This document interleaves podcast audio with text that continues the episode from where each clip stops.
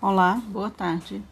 Estamos de volta com mais leituras psicanalíticas de Freud e outros psicanalistas. Eu sou Cláudia Freitas, faço essa leitura psicanalítica dos livros com vocês.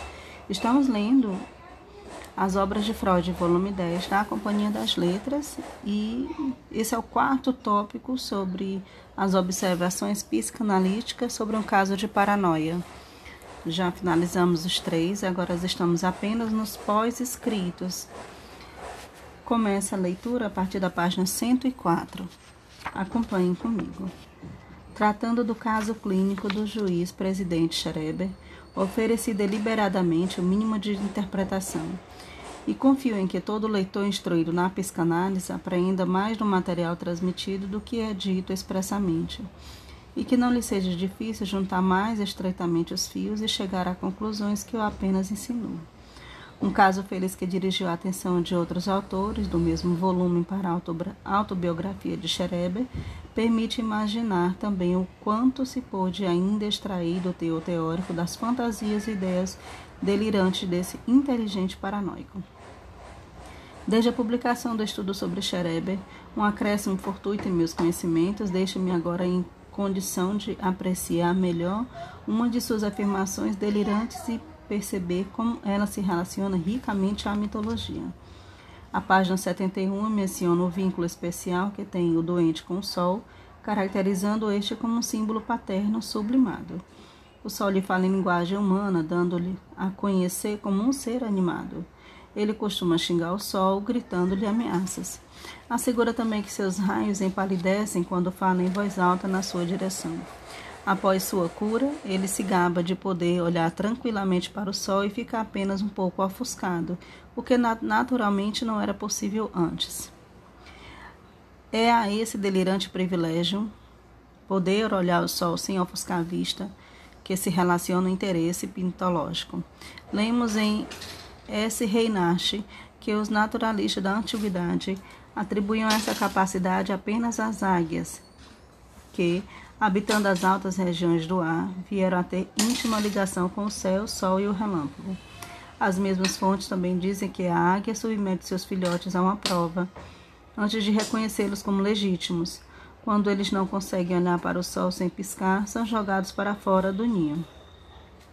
Não pode haver dúvidas quanto ao significado desse mito animal. Certamente se atribui aos animais o que é costume sagrado entre os homens. O que a águia realiza com seus filhotes é um mordalho, uma prova de descendência, tal como nos relata sobre os povos diversos dos tempos antigos. Os celtas que habitavam as margens do Reno confiavam seus recém-nascidos às águias dos, águas do, do rio, para verificar se eram realmente de seu sangue. Na, na região da Trípoli de hoje, a tribo de Psilos que se jactava de descender de cobras, expunha seus filhos ao contato das cobras. Os legítimos rebentos da tribo não eram picados ou logo se recuperavam das consequências da picada. A premissa de todas essas provas nos leva ao interior do pensamento totêmico dos povos primitivos. O totem, o animal ou força natural apreendida em forma animista de que a tribo crê, deceder, poupa os membros da tribo como sendo seus filhos, tal como ele próprio é adorado e eventualmente poupado como eles, como pai da tribo. Nisso chegamos a coisas que me parecem destinadas a possibilitar uma compreensão psicanalítica das origens da religião.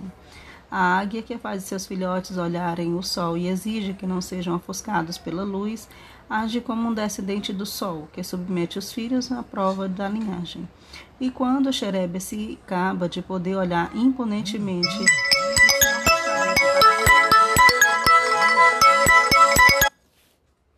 ele reencontra a expressão mitológica para seu vínculo com o Sol. Confirma a percepção que temos de seu Sol como símbolo do Pai.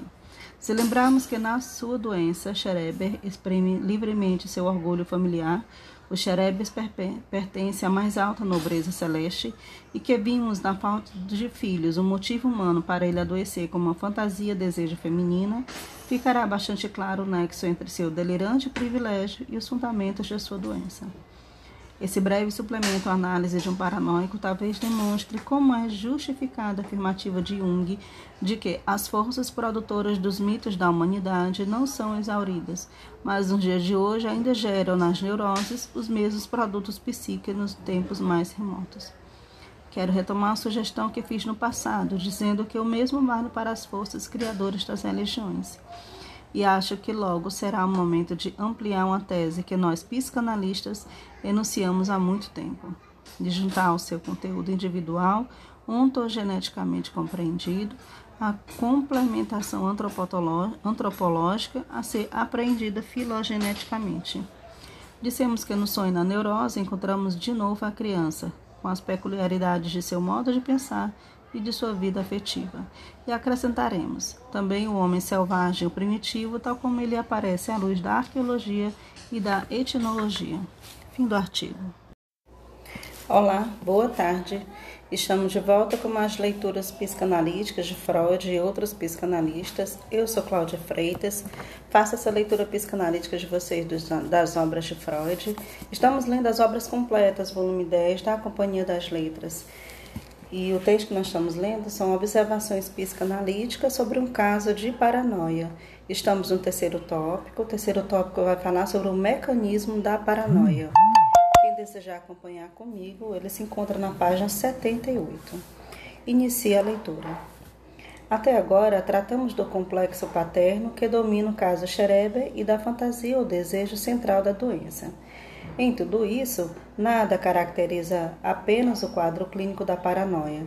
Não há nada que não pudéssemos achar em outros casos de neurose que eles não tenhamos realmente achado. Temos de buscar a especificidade da paranoia ou da demência paranoica em outra coisa, na forma peculiar assumida pelos sintomas, e nossa expectativa é de que o responsável por ela não serão os complexos, mas o mecanismo da formação de sintomas ou da repressão ou do recalque. Diríamos que o caráter paranoico está em que, para defender-se de uma fantasia de desejo homossexual, reage-se precisamente como um delírio persecutório de tal espécie. É tanto mais significativo, então, que a experiência nos leve a atribuir justamente à fantasia de desejo homossexual uma relação íntima e talvez constante com o quadro clínico da doença.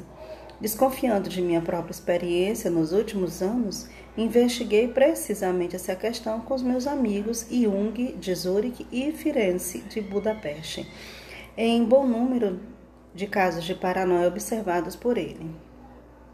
O material de investigação foram as histórias clínicas tanto de homens como de mulheres, de raça, profissão e nível social diversos, e com surpresa vimos que no centro de todos esses casos reconhecia-se claramente a defesa contra o desejo homossexual que todos eles haviam malogrado na superação de sua homossexualidade inconscientemente reforçada. Não era apenas o que esperávamos da paranoia, a etiologia sexual não é óbvia. Em sua motivação se destacam, sobretudo para o homem, despreços e agravos sociais. Basta aprofundar-nos um pouco, no entanto, para reconhecer nessas injúrias sociais, como fator verdadeiramente atuante, a participação dos componentes homossexuais da vida emocional. Enquanto o comportamento normal nos impede um vislumbre das profundezas da vida psíquica, pode-se duvidar das relações emocionais do indivíduo com outros na vida social tenham algo a ver com o erotismo, de fato ou geneticamente. O delírio é que regularmente põe a nu tais relações e faz remontar o desejo social às suas raízes num desejo erótico, grosseiro sensual. Também o Dr. Schereber, cujo delírio culminou numa fantasia homossexual inconfundível, não apresentara, enquanto estava são, conforme todos os relatos, nenhum indício de homossexualidade no sentido vulgar. Procurarei mostrar, acreditando que isso não é supérfluo ou injustificável, que o nosso atual conhecimento dos processos psíquicos adquiridos mediante a psicanálise já nos permite compreender o papel do desejo homossexual na formação da paranoia. Pesquisas recentes chamaram nossa atenção para um estágio no desenvolvimento da libido, pelo qual se passa no caminho do alterotismo ao amor objetal. Ele foi chamado de narzíssimos. Eu prefiro narzibos talvez menos correto, porém mais curto que sua melhor. Ele consiste no fato de um indivíduo em desenvolvimento que unificou seus instintos sexuais que agem de forma autoerótica a fim de obter um desejo de amor, primeiramente toma a si mesmo, a seu próprio corpo, como objeto de amor, antes de passar à escolha de uma outra pessoa como objeto. Uma tal fase mediadora entre autoerotismo e escolha objetal talvez seja bem imprescindível normalmente. Parece que muitas pessoas ficam nela retidas por um tempo insolitamente longo e que muita coisa desse estado persiste em estágios posteriores de desenvolvimento. Nesse eu mesmo, tomado como objeto de amor, os genitais, porém, podem já ser a coisa principal. O prosseguimento desse caminho leva à escolha de um objeto com genitais semelhantes, ou seja, através da escolha objetal homossexual até a heterossexualidade. Supomos que as pessoas que que depois se tornam homossexuais manifestos, nunca se libertaram da exigência de o um objeto ter genitais como seus. Nisso tem considerável influência as teorias sexuais infantis, que inicialmente atribuem os mesmos genitais a ambos os sexos. Uma vez alcançada a escolha heterossexual de objeto, as tendências homossexuais não são abolidas ou suspensas, mas apenas desviadas da meta sexual e dirigidas para novas implicações junta-se parte dos instintos do eu e, como componentes nela apoiados, constituem os instintos sociais, representando assim a contribuição do erotismo à amizade, à camaradagem, ao sentido comunitário e ao amor pelos seres humanos em geral. Dificilmente se depreende, a partir das relações normais sociais normais entre os indivíduos, a magnitude dessas contribuições oriunda de fortes fontes eróticas com inibição da meta sexual mas convém conservar que justamente homossexuais manifestos, e entre eles os que rejeitam as práticas sexuais, destacam-se pela intensa participação nos interesses gerais da humanidade, surgido mediante a sublimação do erotismo. Nos três ensaios de uma teoria da sexualidade, expressei a opinião de que cada etapa no desenvolvimento da psicossexualidade traz uma possibilidade de fixação predisposição. Pessoas que não se desprenderam inteiramente do estágio do narcisismo, ou seja, que têm ali uma fixação que pode atuar como predisposição à doença, acham-se expostas ao perigo de que um grande fluxo da libido, não encontrando outro escoamento, submeta seus instintos sociais à sexualização, fazendo assim recuar as sublimações conquistadas no curso do desenvolvimento pode conduzir ao resultado destes tudo o que produz uma corrente libidinal que retrocede ou regride. Tanto o fortalecimento colateral graças a decepção com a mulher, um repressamento direto devido a fracassos nas relações sociais com homens, ambos casos de frustração, como também uma elevação geral da libido, muito forte para que pudesse achar saída pelos caminhos já abertos, e que por isso rompe a parragem de pontos fracos da construção. Como vemos em nossas análises, que os paranoicos buscam defender-se de tal sexualização de seus investimentos instintuais sociais, somos obrigados a supor que o ponto fraco de seu desenvolvimento deve estar no trecho entre autoerotismo, narcisismo e homossexualidade, que ali se acha uma predisposição à doença. A predisposição talvez suscetível a uma definição mais precisa. Teríamos de atribuir tal predisposição à demência praxis de Kreplin ou esquizofrenia, segundo Blowley, e esperamos obter elementos que nos permitam fundamentar as diferenças contra as formas de desenlace entre as duas doenças, com as diferenças respectivas na fixação predisponente.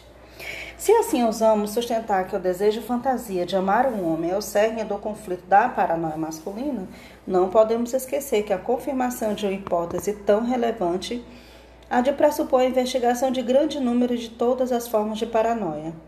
Devemos estar preparados, portanto, para eventualmente limitar nossa afirmação a um único tipo de doença, mas não deixa de ser notável que as principais formas conhecidas da paranoia possam todas elas ser apresentadas como contradições à frase.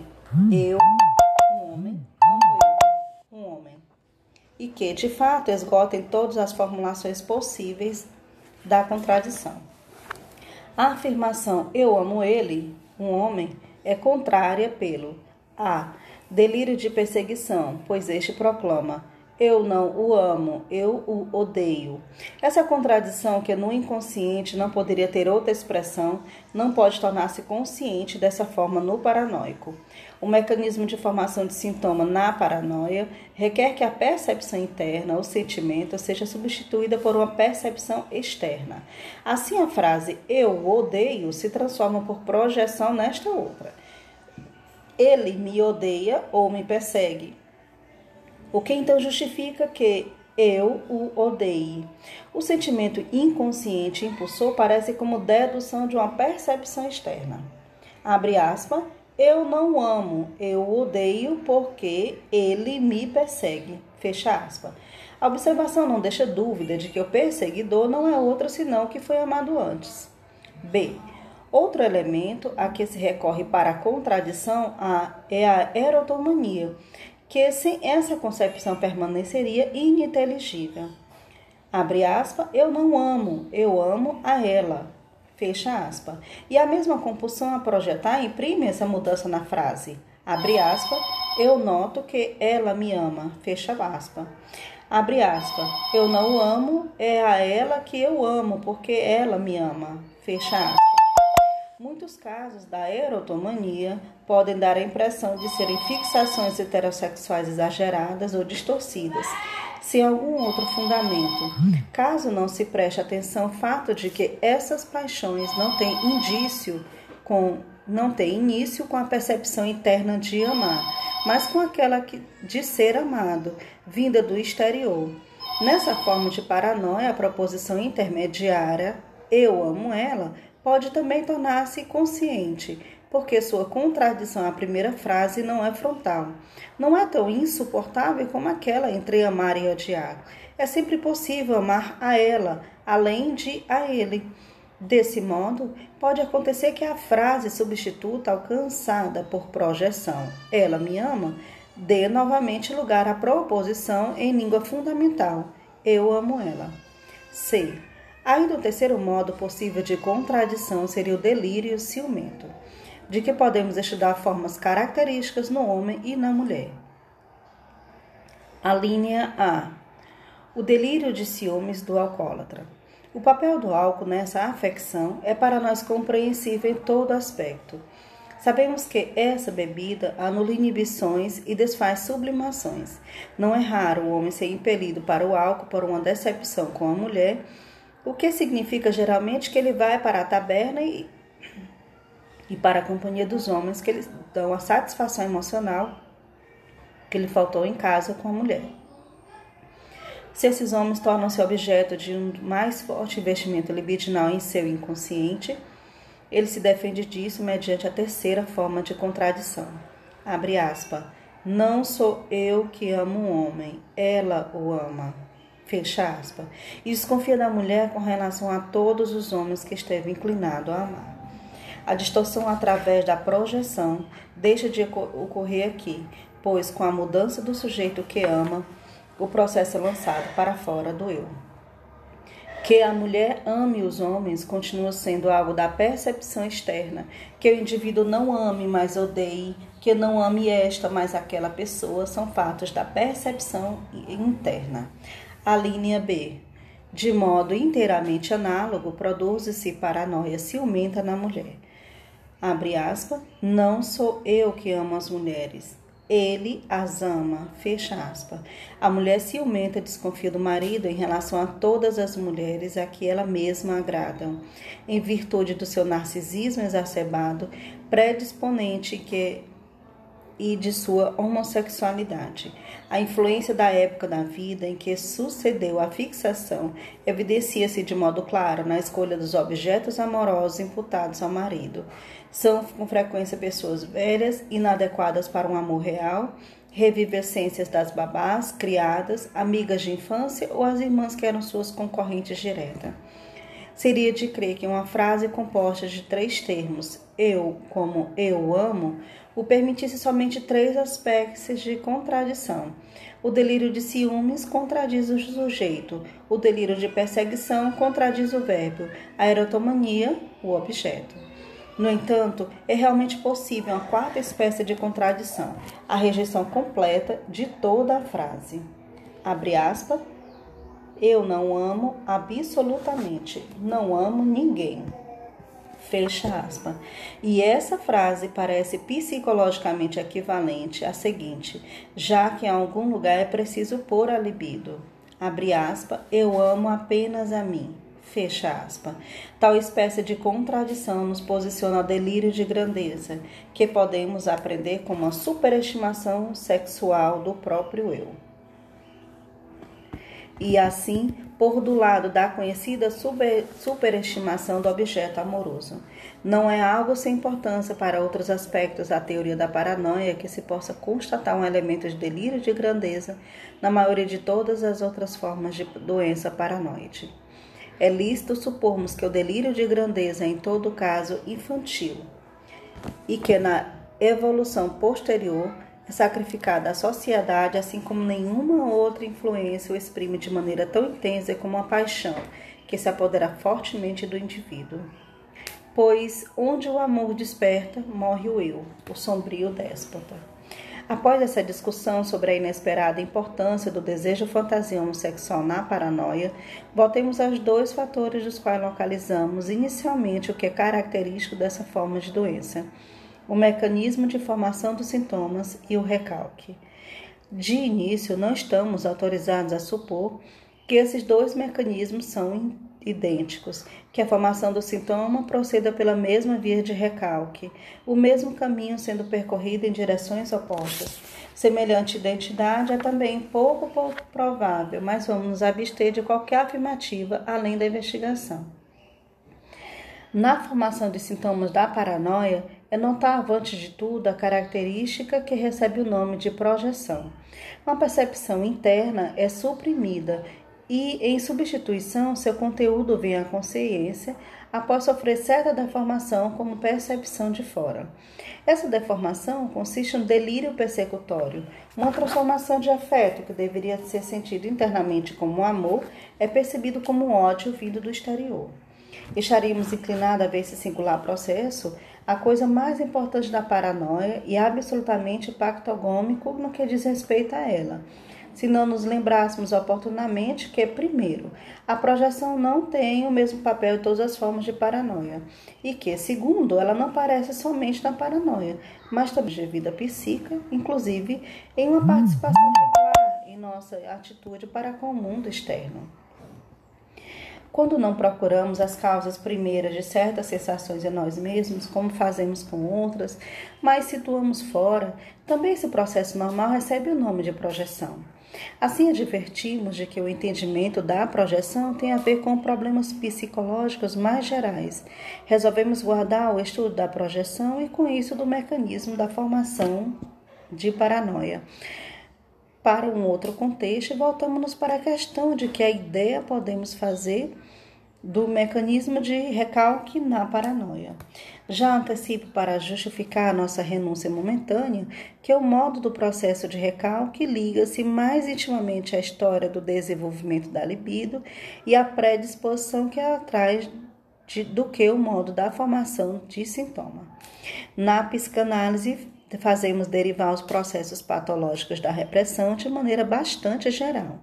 Se examinarmos atentamente o que chamamos de recalque, encontraremos motivo para decompor o processo em três fases que permitem uma distinção conceitual. Primeiro, a primeira fase consiste na fixação que procede e é condição para todo recalque. De fato, a fixação pode ser anunciada da seguinte forma: uma pulsão ou parte da pulsão não acompanha o desenvolvimento previsto como normal e, graças a essa inibição no desenvolvimento, permanece no estágio infantil. A corrente libidinal em questão se comporta diante das formações psíquicas posteriores como se fizesse parte do sistema do inconsciente, como recalcada. Já dissemos que em tais fixações das pulsões se acha a predisposição para a futura doença e podemos acrescentar, sobretudo, a determinação para o desfecho da terceira fase do recalque. Segundo, a segunda fase do recalque é o recalque propriamente dito. que até agora focalizamos preferencialmente. Ele vem dos sistemas mais desenvolvidos do eu, capazes de consciência e pode ser descrito, na verdade, como pós-pressão, pós-recalque, né? Dá a impressão de algo essencialmente ativo, enquanto a fixação apresenta-se de fato como passivo ficar para trás. Experimentam recalques, os derivados psíquicos das pulsões que foram primariamente ficaram para trás, quando seu fortalecimento acarreta o conflito entre eles e o eu, ou as pulsões sintonizadas com o eu, ou as tendências psíquicas contra as quais se ergue por outros motivos, uma forte aversão. Essa aversão não teria por consequência o recalque, caso não se produzisse um nexo entre as tendências desagradáveis a serem reprimidas e aquelas já reprimidas. Os dois casos que aqui separamos podem, na realidade, ser menos claramente diferenciados e distinguir-se apenas por uma contribuição maior ou menor dos, das pulsões primariamente reprimidas. Terceiro, a terceira fase mais importante nos que toca os fenômenos patológicos é o fracasso do recalque, a irrupção do retorno ao recalcado. Essa irrupção ocorre a partir do ponto de fixação e consiste numa regressão do, do desenvolvimento da libido até esse ponto. Já mencionamos a multiplicidade de fixações, são tantas quanto os estágios do desenvolvimento da libido. Devemos estar preparados para a semelhante multiplicidade dos mecanismos de recalque propriamente dito e daqueles da irrupção ou da formação dos sintomas, e já agora talvez possamos conjecturar que não será possível ligar todas essas multiplicidades apenas ao desenvolvimento da libido. É fácil perceber que com essa discussão tangenciamos o problema da escolha da neurose, que porém não pode ser atacado sem trabalhos preliminares de outra espécie. Lembramos que já abordamos a fixação, deixando para depois a formação de sintomas e limitemos-nos a averiguar a análise do caso Schreber fornece alguma indicação quanto ao mecanismo de recalque propriamente dito vigente na paranoia. No auge da doença, formou-se Xerebe sob influência de visões, em parte de natureza terrificante e em parte de uma grandiosidade indescritível, a convicção de que havia uma grande catástrofe, o fim do mundo. Vozes lhe diziam que estavam perdida a obra de um passado de 14 mil anos e que a Terra duraria apenas mais 212 anos. Na última parte de sua estadia na clínica de Fleschens, ele achava que havia período que esse período já havia terminado. Ele próprio era o único ser humano verdadeiro que ainda restava, e as poucas figuras humanas que ainda via, o médico, os enfermeiros e pacientes, afirmavam serem homens feitos às pressas, produzidos por milagre. De vez em quando, a corrente oposta abria caminho. Foi-lhe mostrada uma folha de jornal com a notícia da sua própria morte. Ele mesmo existira numa forma inferior e nela expirara suavemente mas configurações de delírio que mantinham eu e sacrificavam o mundo revelou-se de longe a mais forte. Sobre as causas dessa catástrofe, ele imaginou coisas diversas. Ora pensava numa glaciação devido a um retraimento do Sol, ora numa destruição por terremotos, em que, como vidente, ele tinha um papel fundamental semelhante ao que um outro vidente teria tido no terremoto em Lisboa de 1755. Ou então Flash seria ocupado, tendo espalhado medo e terror entre os homens com suas artes mágicas, tendo destruído as bases da religião e causado a disseminação de nervosismo e o imoralidades gerais, em geral da qual pestes devastadoras se abateram sobre os homens. De todo modo, o fim do mundo seria consequência do conflito que irrompera entre ele e Flesh, ou, segundo a etiologia adotada na segunda fase do delírio, da ligação indissolúvel que se formara entre ele e Deus, ou seja, o resultado necessário de sua doença. Anos depois, quando o Dr. Xerebe voltou à sociedade, não pôde descobrir nos livros, partituras musicais e outros objetos que lhes retornavam às mãos nada compatível com a hipótese de um grande abismo temporal na história da humanidade, admitiu que sua concepção não mais se sustentava. Não posso deixar de reconhecer que, do ponto de vista externo, tudo permaneceu como antes. Mais adiante se discutirá se, no entanto, não se verificou uma profunda modificação interna. Ele não podia duvidar que o mundo acabara antes de sua doença, e o que não via e o que via antes já não era o mesmo mundo. Em outras histórias clínicas também não é raro uma catástrofe mundial assim, durante o tumulto estágio da paranoia. Com base em nossa concepção de investigação libidinal e guiando-nos pelo julgamento das outras pessoas como uns feitos às pressas, não nos será difícil a explicação dessas catástrofes.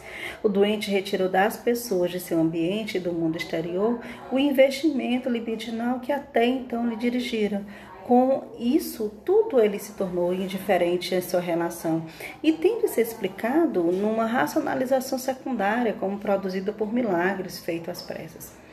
O fim do mundo é a projeção dessa catástrofe interior. Seu mundo subjetivo acabou. Depois ele retirou dele o seu amor. Após a maldição com que Fausto se desliga do mundo, o coro dos espíritos canta: Ai, com punho poderoso destruíste. O mundo belo, ele cai, desmorona, um semideus o destroçou. Mais poderoso dos filhos da terra, mais esplêndido, constrói-o de novo, em teu seio reconstrói-o. E o paranoico reconstrói, não mais esplêndido, é certo, mas ao menos de forma a nele poder viver. Ele o reconstrói mediante o trabalho do delírio. O que consideramos produto da doença, a formação é na realidade tentativa de cura, reconstrução. Após a catástrofe, a reconstrução tem sucesso maior ou menor, nunca total, nas palavras de Shelley. Uma profunda modificação interna verificou-se no mundo. Mas o sujeito readquiriu uma relação com as pessoas e as coisas do mundo, com frequência muito ainda que possa ser hostil quando era antes afetuosa.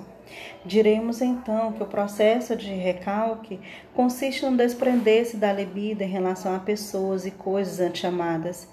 Ele se realiza em silêncio. Não temos notícia dele. Somos obrigados a inferi-lo dos eventos consecutivos. O que se faz notar flagrantemente para nós é o processo de cura, que desfaz o recalque e reconduz a libido às pessoas por ela abandonadas. Ele se realiza na paranoia pela via da projeção. Não foi correto dizer que a sensação interiormente suprimida é projetada para fora. Vemos, isto sim, que aquilo interiormente cancelado retorna a partir de fora. A investigação minuciosa do processo de recalque que adiamos para outra oportunidade nos trará certeza quanto a isso. Mas agora não nos deixemos de estar satisfeitos pelo fato de a compreensão recém-adquirida nos levar a uma série de novas discussões. Primeiro, a primeira nos diz que o desprendimento da libido pode não ocorrer exclusivamente na paranoia, nem ter consequências tão desastrosas ali onde ocorrer mais. É bem possível que o desprendimento da libido seja um mecanismo essencial e regular de todo recalque Nada saberemos a respeito enquanto outras enfermidades do recalque não forem submetidas à investigação análoga. É certo que na vida psíquica normal e não só no luto, realizamos constantemente esses desprendimentos da libido em relação a pessoas ou outros objetos sem adoecer por isso. Quando Fausto se desliga do mundo com aquelas maldições, isso não resulta numa paranoia ou neurose, mas num estado de ânimo especial. Portanto, em si, o desprendimento da libido não pode ser o fator psicogênico da paranoia. Faz-se necessário uma característica especial que distinga a retração paranoica da libido de outras espécies do mesmo acontecimento. Não é difícil sugerir que pode ser característica que emprego se faz da libido liberada mediante esse Normalmente buscamos de imediato substituto para a conexão anulada. Até esse substituto ser encontrado, mantemos a libido livre flutuando na psique, onde ela produz tensões e influi no ânimo, na histeria, no montante da libido liberada, se transforma em inervações somáticas ou em angústia. Na paranoia, no entanto, há indícios clínicos que a libido retirada ao objeto recebe um emprego especial.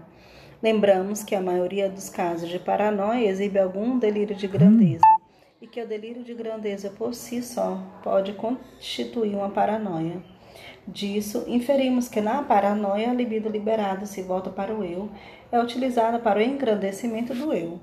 Com isso, atinge-se novamente a estágio do narcisismo, conhecido como desenvolvimento da libido, no qual o próprio eu era o único objeto sexual. Por causa desse testemunho clínico, supomos que os paranoicos fazem uma, trazem uma fixação ao narcisismo e dizemos que o recuo da homossexualidade sublimada ao narcisismo indica o montante do recalque característico da paranoia.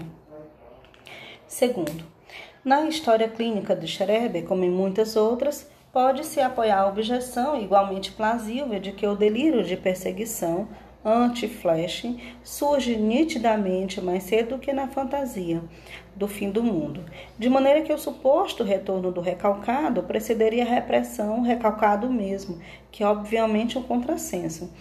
Devido a essa objeção, temos que descer da consideração mais geral a apreciação das circunstâncias reais, certamente muito mais complicadas. Devemos admitir a possibilidade de que tal desprendimento da libido seja tanto parcial, um retraimento de um complexo particular como geral. O particular seria muito mais frequente e aquele que introduziria o geral, já que em uhum. princípio é motivado apenas pelas influências da vida. Então pode ser que tudo fique no desprendimento parcial ou que este venha a se tornar um geral, que se manifeste claramente no delírio de grandeza. No caso de Schreber, o desprendimento da libido em relação à pessoa de Flesching pode ter sido aquele primário. A ele segue-se logo o delírio, que conduz novamente a libido para a flecha como sinal negativo, como marca da repressão apivida, anulando assim o trabalho do recalque. O combate do recalque desencadeia-se de novo, mas dessa vez recorre a meios mais fortes. À medida que o objeto de litígio se torna mais importante do mundo exterior e de um lado quer atrair toda a libido para si, de outro lado mobiliza todas as resistências contra si a luta pelo objeto vem a ser comparável a uma batalha geral, no decurso do qual a vitória do recalque manifesta-se na convicção de que o mundo acabou e restou apenas o eu. Olhando as engenhosas construções que os delírios de Xerebe ergueu no terreno religioso, a hierarquia de Deus, as almas provadas, os vestíbulos do céu, o Deus inferior e superior, pode-se medir retrospectivamente a riqueza de sublimações que foi destruída na catástrofe do desprendimento geral da libido. Terceiro, uma terceira reflexão nascida no terreno das concepções aqui desenvolvidas coloca a seguinte questão: devemos tomar o desprendimento geral da libido em relação ao mundo externo como suficientemente eficaz para com ele explicar o fim do mundo? Ou, nesse caso, não deveríamos bastar os investimentos do eu conservados para manter o vínculo com o mundo externo? Seria preciso então coincidir o que chamamos investimento libidinal ou interesse de fontes eróticas com o interesse em geral ou considerar a possibilidade de que um amplo distúrbio na alocação da libido também possa induzir um distúrbio correspondente nos investimentos do eu. Para a solução desses problemas, ainda nos sentimos canhestros e desamparados.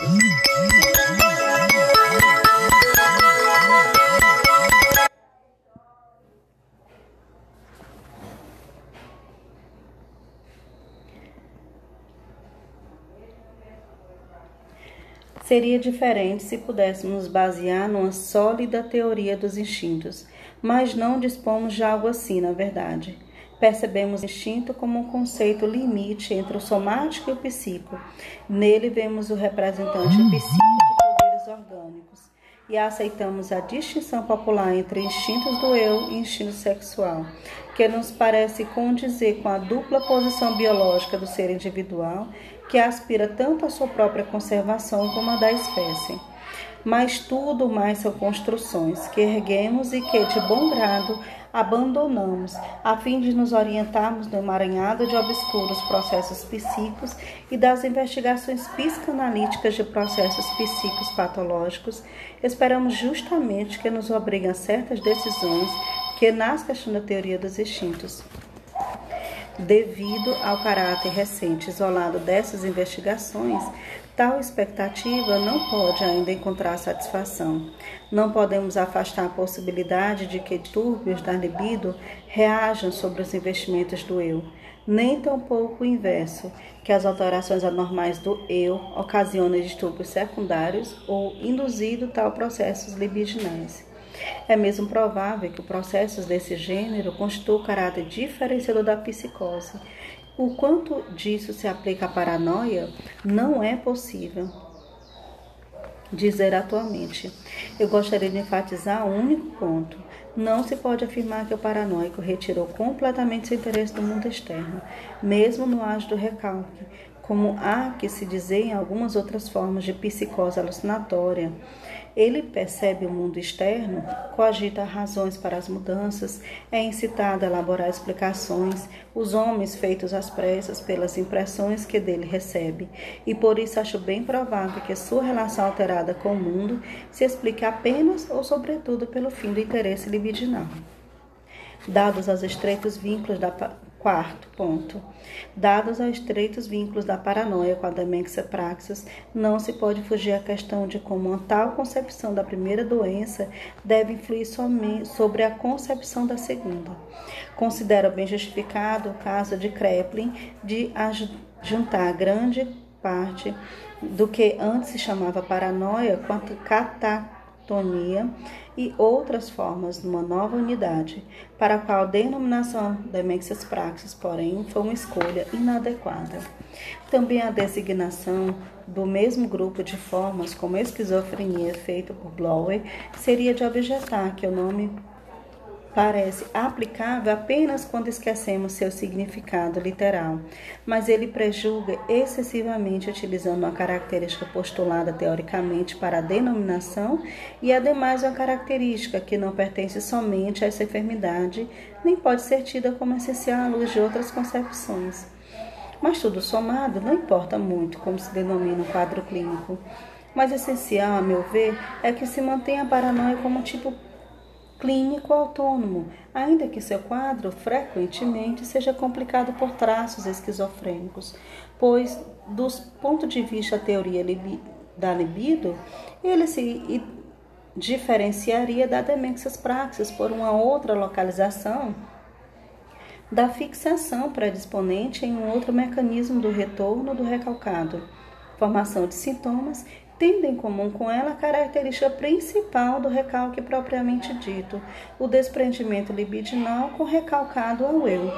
Penso que o mais adequado seria dar a demência praxis o nome de parafrenia, que de conteúdo em si indeterminado exprime suas relações com a paranoia cuja denominação não muda, e também recorda a hebefrenia que se inclui na demências praxis não seria relevante por esse nome já tenha sido proposto para outras coisas, pois essas outras utilizações não se impuseram. Abraham mostrou convincentemente que a característica do afastamento da libido do mundo externo é muito clara na demências praxis. Essas características inferimos o recalque por desprendimento da libido. Também vemos a fase das alucinações turbulentas como uma fase de luta entre o recalque e uma tentativa de cura que pretende conduzir a libido novamente a seus objetos. Com extraordinária agudeza analítica, Jung percebeu os delírios e estereotipias motoras da doença e os restos de antigos investimentos objetais obstinadamente retidos. Mas essa tentativa de cura, que para o observador é a própria doença, não recorre à projeção como na paranoia, mas ao mecanismo alucinatório histérico. Eis uma das grandes diferenças em relação à paranoia. Ela é passível de explicação genética, por um lado, o desfecho da demências praxis quanto à afecção não permanece muito parcial, constitui a segunda diferença. Esse desenlace é em geral menos favorável do que o da paranoia. A vitória não cabe à reconstrução como nesta, mas ao recalque. O recalque não vai apenas até o narcisismo, que se manifesta em delírios de grandeza, mas até o pleno abandono do amor objetal e retorno ao autoerotismo infantil, de modo que a fixação predisponente deve situar-se antes daquela da paranoia, deve estar no meio do desenvolvimento que vai do autoerotismo ao amor objetal. Além disso, de maneira nenhuma é provável que os impulsos homossexuais encontrados frequentemente, talvez invariavelmente na paranoia, tenham um papel da mesma importância na etiologia da demência praxis, que é muito mais abrangente. Nossas hipóteses sobre as fixações predisponentes na paranoia e na parafrenia tornam compreensível que um caso tenha sido com sintomas paranoicos e se transforme em demência que manifestações paranoides e esquizofrênicas se combinem em qualquer proporção, que apareça um quadro clínico como de Schreber, que aparece o um nome de uma demência paranoide, apresentando caráter parafrênico pelo surgimento de fantasia, desejo, alucinações e caráter paranoide pelo ensejo imediato, o mecanismo de projeção e desenlace. Por várias fixações podem ter sido deixados para trás no desenvolvimento, permitindo uma após a outra a irrupção da libido afastada, primeiramente adquirida depois, no curso posterior da doença, a original mais próxima do ponto de partida. Bem, gostaríamos de saber a que condições se deve as soluções relativamente favoráveis desse caso, pois relutamos em atribuí-la somente a algo tão casual como a melhora por mudança de local, que sobreveu com a saída da instituição de Flesching. Mas as conhecimento das circunstâncias íntimas desse caso tornam impossível dar uma resposta a essa interessante pergunta. Pode-se dizer a conjectura de que a matiz essencialmente positiva do complexo paterno, a relação provavelmente tranquila com o pai excelente nos últimos anos, possibilitou a reconciliação com a fantasia homossexual e assim com desenlace semelhante à cura. Como não receio a crítica e não fuja a autocrítica, não tenho motivo para evitar a menção de uma analogia que, no julgamento de muitos leitores, pode ser prejudicial à nossa teoria da libido. Os raios divinos de Xerebe, feito a condensação de raios solares, fibras nervosas, espermatozoides, não são outra coisa senão investimentos libidinais concretamente representados e projetados para fora, e conferem seu delírio uma espantosa concordância com nossa teoria. A crença de que o mundo vai acabar porque o eu do paciente atrai para si todos os raios, sua angustiosa preocupação depois, durante o processo de reconstrução, de que Deus possa interromper a conexão de raios com ele, e estas e outras particularidades da formação delirante de Schreber soam quase como percepções endopsíquicas dos processos cuja existência supus nesse trabalho como fundamento para uma compreensão da paranoia. Mal posso invocar o testemunho de um colega especialista de que desenvolvia a teoria da paranoia antes de conhecer o teor do livro de Schreber. O futuro decidirá se na teoria há mais delírio do que penso, ou se no delírio há mais verdade do que outros atualmente acreditam. Por fim, não quero encerrar esse estudo que mais uma vez é apenas parte de um contexto maior, sem lembrar as duas teses principais que a teoria libidinal das neuroses e psicose aspira a demonstrar, que as neuroses resultam essencialmente do conflito do eu com as pulsões sexuais e que as suas formas guardam as marcas da história do desenvolvimento da libido e do eu. Fim do artigo.